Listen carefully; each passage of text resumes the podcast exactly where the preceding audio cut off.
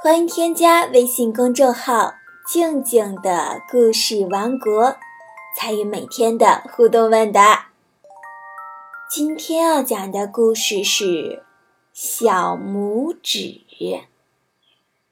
从前有一个砍柴匠，他有七个儿子，最小的儿子长得只有拇指大小，大家都叫他小拇指。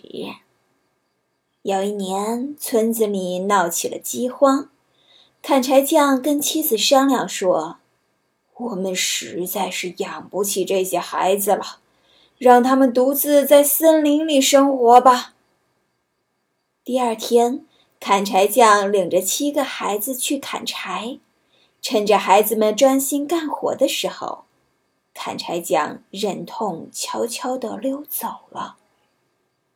天渐渐黑了，孩子们害怕极了，他们四处寻找父亲。有的孩子害怕的哭了起来。小拇指看见前面有个屋子有亮光，就带着哥哥们一直往前走。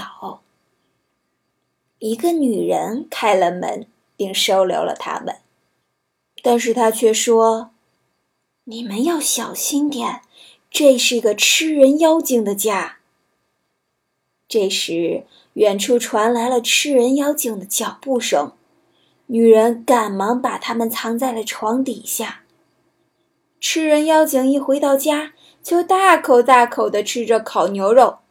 吃着吃着，他突然嗅了嗅，兴奋地说：“家里有人的味道。”然后他毫不客气地把七兄弟揪了出来。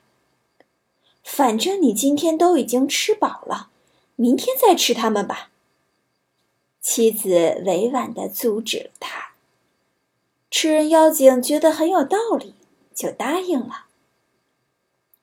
女人将七兄弟带上楼，把他们安排在一张大床上，而另一张大床上睡着妖精的七个女儿。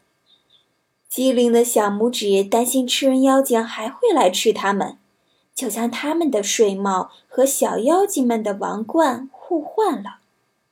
果然，吃人妖精半夜又饿了，他悄悄地上楼来，摸到了小妖精们戴着的睡帽后，以为是那七兄弟，就把他们全都吃掉了。七兄弟躲在另外一张床上。用被子把自己盖得紧紧的，动都不敢动。第二天天还没亮，他们就赶紧逃离了吃人妖精的家。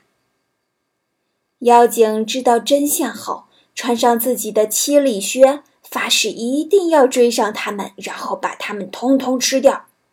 但是他追着追着就追累了，在一块大岩石上睡着了。这时，小拇指偷偷地把他的靴子穿在了自己脚上。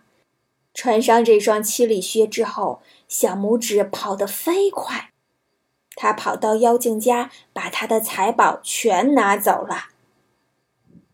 七个孩子带着财宝回家了，家里有了这些财宝，再也不用饿肚子了，一家人又可以开开心心的生活在一起啦。小拇指的故事就讲完了。小拇指是一个多么聪明的孩子啊！他不仅想办法让哥哥们脱离了危险，还通过自己的努力让全家重新团聚了。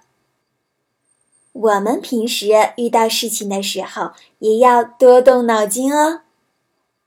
欢迎把你动脑筋想办法的故事告诉静静姐姐。